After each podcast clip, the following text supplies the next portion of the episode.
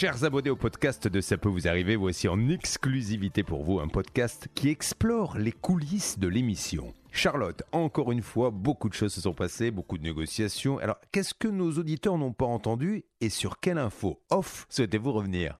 Oui, Julien, et aujourd'hui, on est obligé de rester sur l'histoire la, plus folle jamais racontée dans ces PVA, qu'on a re-raconté ce matin, qu'on avait déjà euh, re-raconté, enfin que j'avais raconté à Stan vendredi dans le mm. podcast parce qu'il était arrivé en retard.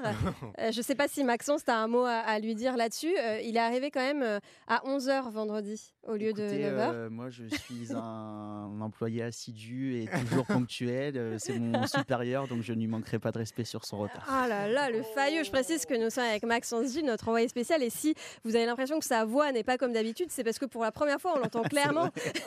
Vu que d'habitude, il est au téléphone. parking au fond de la Belgique pour une fois. En tout cas, tu es vraiment le meilleur envoyé spécial, Maxence. Bon, ça suffit là. Eh oh. euh, on peut reprendre un petit peu le contrôle. Maxence, il est venu carrément en plateau ce matin et c'est la première fois pour CPVA, je crois. tout à fait, ouais. Pour nous raconter les résultats de notre enquête. Alors cette enquête, enfin de son enquête, cette enquête complètement folle. Euh, je vais essayer de résumer l'histoire quand même, mais pas en, quelques mots parce que c'était un truc de fou. Donc à la base, on a un couvreur, David, dites-moi si je me trompe à un moment, euh, qui nous appelle parce qu'il a fait des travaux chez une dame et il nous dit j'ai pas été payé. On appelle la dame et là elle nous explique que les travaux n'ont pas eu lieu chez elle mais dans une pagode bouddhiste, qu'il euh, y a des malfaçons, mais que le monsieur a quand même exigé à être payé, payé en liquide et comme il ne l'était pas, il a séquestré trois moines et comme ça n'avait pas suffi à se faire payer, il avait fini par défoncer la toiture à coups de hache et comme ça n'avait toujours pas permis d'obtenir un règlement. Il était allé déféquer devant la porte de la dame. Voilà. Je crois que tu l'as as bien résumé. Je crois que c'était les principaux faits. Après, il y avait son mari qui était soi-disant sous-préfet, qui avait mmh. menacé notre auditeur David de le mettre en prison. Mais bon, on va pas rentrer dans plus de détails que ça. Moi, je voulais revenir surtout sur cet après-midi de vendredi un peu folle qu'on a passé, où on a cru qu'on allait finir par s'étriper. Parce que clairement, il y avait tellement de détails dans le dossier qu'on ne se comprenait pas, etc. Maxence, vendredi, euh, à quel moment Stan t'a appelé pour t'annoncer la bonne nouvelle que tu allais passer l'après-midi à Vitry-sur-Seine? Vendredi, j'ai d'abord écouté l'émission pour avoir ah une idée de cette histoire que tu as parfaitement résumée, parce que c'était quand même dur d'avoir une idée globale de tout ça. Et je me suis mis en route en début d'après-midi pour Vitry-sur-Seine pour euh, aller voir une des pagodes qu'on avait ciblées et vérifier s'il y avait eu un chantier de, toiture qui avait été effectué là-bas. Donc à ce moment-là, tu prends ta voiture et Je prends ma petite voiture. Je connaissais le trafic en région parisienne. Bah, C'était un petit peu plus d'une heure, mais j'ai mis presque, presque deux heures. Aïe, aïe, aïe. Et j'arrive devant cette fameuse pagode. Le lieu est fermé pour 15 jours puisque je trouve un numéro sur le panneau d'affichage. Et là, on m'a dit au téléphone, un des membres de l'association, Madame Nguyen est la secrétaire de direction de la pagode, mais il n'y a pas eu de chantier sur notre toiture. Ce qui est fou, c'est que c'est vrai que ça, on l'a pas dit à l'antenne ce matin, mais finalement, c'était pas complètement incohérent. On t'a pas mm. envoyé là-bas au hasard. C'est-à-dire que Madame Nguyen avait un lien avec cette pagode. Vous avez trouvé une cohérence, tout à fait. C'est Mathieu, euh, Mathieu Mabi, euh, qui est le coordinateur de la rédaction, qui avait vu dans l'après-midi. Effectivement, il avait trouvé un peu les statuts de cette association euh, bouddhiste qui était rue Pasteur à Vitry-sur-Seine. Et il avait vu que Madame Nguyen, donc Gwendoline, euh, effectivement, était secrétaire ou quelque chose comme ça. ça, Stan C'est exactement ça, Charlotte. Et ce qu'il faut rappeler, c'est qu'en fait, vendredi, à la fin de l'émission, vous ne savez toujours pas où a eu lieu le chantier. C'est-à-dire qu'on ah bah ne sait toujours pas. Mm. C'est-à-dire qu'il y a des versions différentes, on n'a pas d'adresse précise, personne n'est capable de nous donner une adresse précise. Donc c'est pour ça qu'ensuite on s'est dit, après ton podcast, il faut qu'on demande à Maxence d'aller sur place et d'enquêter, de voir s'il trouve juste un endroit où il y a des travaux de toiture. Carrément, parce qu'en fait, c'était ça quand même le plus gros mystère. En éludant un petit peu toutes les folies qu'il y a eu dans ce dossier de, de, moines séquestrés, etc., le, principal, c'était quand même de trouver ce chantier. Oui, on, espère qu'ils vont bien. Mais le principal, c'était quand même de trouver ce chantier, de voir si oui ou non, parce que c'est quand même le cœur de l'émission, des travaux de toiture a été fait et si ce monsieur méritait d'être payé ou si effectivement il y avait des malfaçons, comme le disait cette dame. Donc on avait au moins trois ou quatre adresses à vérifier. Moi j'en avais donné une vendredi matin à l'antenne. Finalement, on s'était vite rendu compte que c'était pas la bonne, parce qu'en plus, pour ne pas nous simplifier la tâche, il y a plusieurs pagodes à Vitry. Eh oui, ça c'est dingue. Moi j'ai découvert un truc. Hein. il y a plein de pagodes bouddhistes en fait. Moi je pensais qu'il y en avait quatre ou cinq en France. En, fait, euh, tu sais où tu dois aller. c'est ça, exactement. On va savoir si un de vous veut se convertir euh, au moins, euh, il y a du choix.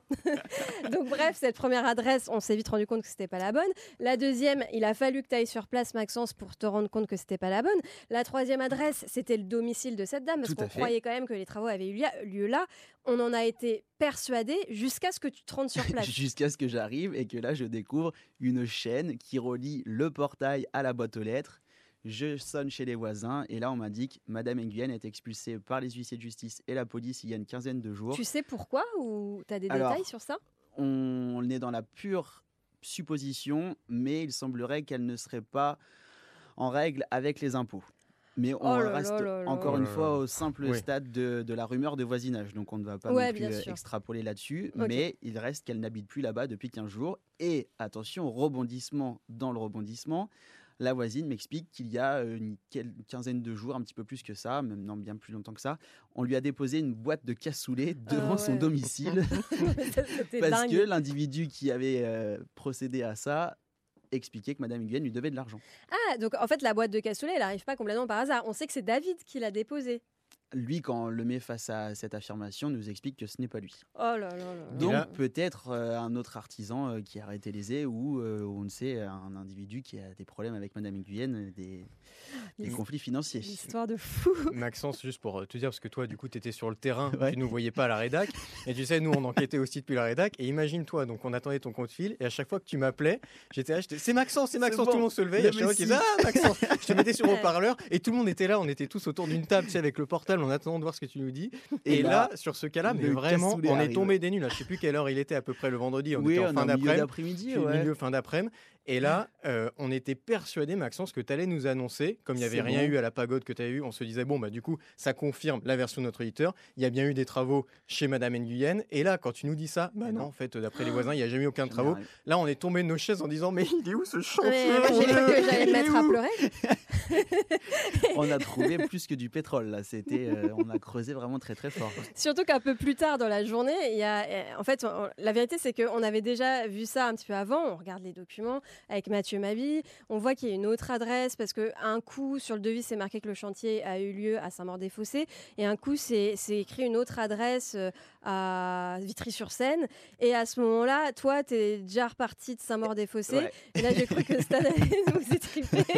parce qu'on dit à Stan, bah, et au fait, la deuxième adresse à Vitry. Faut juste faire demi-tour, mais c'est pas grave. mais quoi, il y a une deuxième adresse?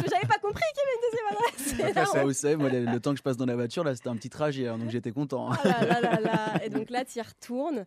Et là, ça y est, enfin, tu vois un truc euh, qui solutionne une partie ah bah, Qui nous confirme une bonne partie de l'histoire. C'est-à-dire que la toiture de cette fameuse pagode, qui est une ancienne imprimerie, qui n'a rien d'une pagode euh, à première vue, eh bien, le toit, il est en train d'être euh, en chantier. Et les témoignages du voisinage me confirment en effet que le chantier a commencé il y a plus d'un an. Ah ouais. Et, il te confirme aussi que c'est bien Madame Gwendoline Nguyen qui est en charge de ce chantier. Absolument. Donc il s'agit bien du, il s'agit bien chantier de la pagode qui s'apprête à entrer. Je l'intercepte. Il me confirme bien tous ces éléments et qu'il y a eu un, problème avec l'artisan précédent et qu'ils sont en train de reprendre le chantier avec une autre société. Tout à fait. Là, on est à 8 minutes d'enregistrement, les gars. Donc, je passerai, je passerai sur les détails. Mais sachez aussi qu'on a passé deux heures sur Facebook, dans les méandres de Facebook, à chercher parmi les amis de Madame Nguyen si on retrouvait des gens, son ex-mari, le faux préfet, l'avocat mystérieux. Stan passe une demi-heure au téléphone mmh. avec le fameux faux préfet. On se rend compte qu'il a des engagements politiques, mais il n'est pas préfet, c'est pas son mari. Bref, c'était un bordel. Est-ce que, pour conclure, on peut dire en fait que dans cette histoire, tout le monde est un peu taré? Je crois que tout le monde est un peu taré. Enfin, disons qu'on a, on n'a pas. Alors, je vais y aller euh, mollo, parce que je crois oui, on va prendre des passettes. Pardonnez-moi, je me suis un peu emballé. On, a, on, a, quand même euh, Madame Nguyen qui nous a dit là aujourd'hui par message qu'elle, a priori, elle était disponible pour nous répondre demain. Donc on, va attendre de voir ce qu'elle nous dit. Mais c'est vrai que pour l'instant, malheureusement, on a essayé de la joindre tout le week-end. Mm. Il suffisait juste qu'elle nous donne quelques réponses. Parce que finalement, après notre enquête, ce qu'elle nous dit paraît plausible. Et il suffisait qu'elle nous en apporte quelques preuves.